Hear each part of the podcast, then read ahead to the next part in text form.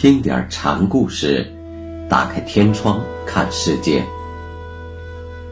禅宗登陆一节，今天我们一起来学习洞山良价禅师的最后一个小故事，题目叫《鱼吃斋》。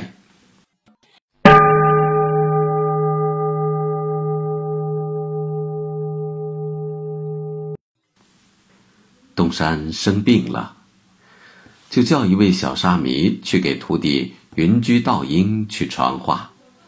道英现在已经住寺开法了。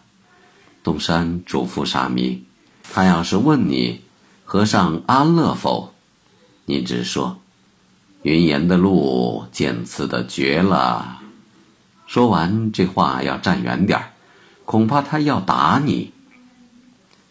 小沙弥领旨。来到云居，传语声还没有落地，早被云居师兄打了一棒。小沙弥无语相对。东山这是有意去让小和尚挨打，他知道自己虽然告诉小和尚躲远些，他还是要挨打的。东山更了解云居，但这并不是耍弄这个小孩子，而是一片苦心。自己老了。看小和尚是个有出息的料子，便想让他得到徒弟的接引。云居也不辜负师傅，这是高人的默契，是常人匪夷所思之物。曹洞宗的下传，道英起了大作用。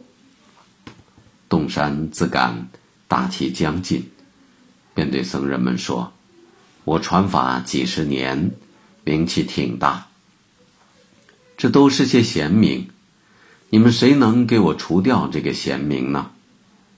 僧人们站在那里发愣，谁也不知道该怎么来答对师傅。倒是那个小沙弥站了出来，说道：“请问老和尚的法号叫什么？”东山一听，欣慰地说：“我的贤明已除了。”小和尚没有白去云居挨那个棒子。洞山家的思路门风，他已经理会了。洞山的病越来越重了，有僧来看师傅，问道：“和尚身体适合，还有没有不病的呢？”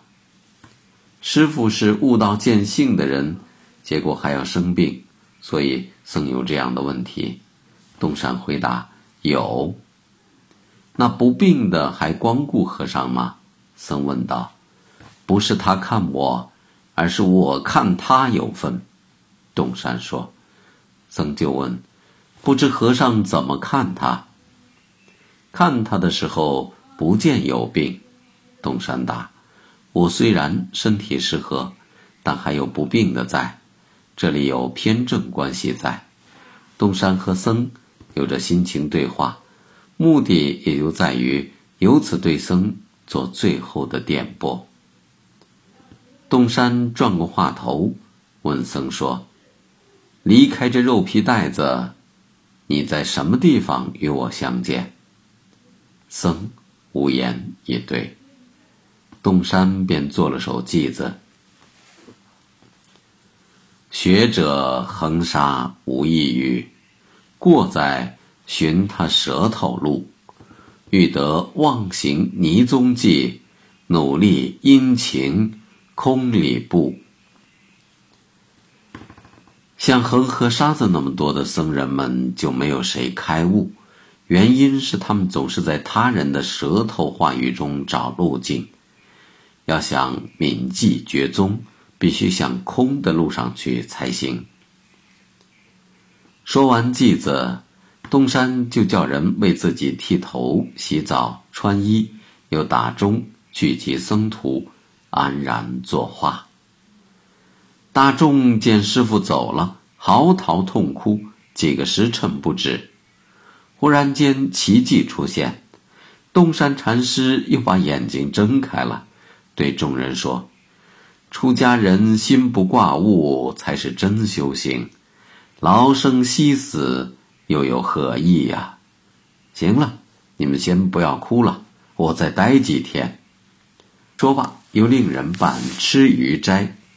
原来老和尚不让别人牵挂烦情，他老人家自己被人鼻涕泪水一流，也舍不得了。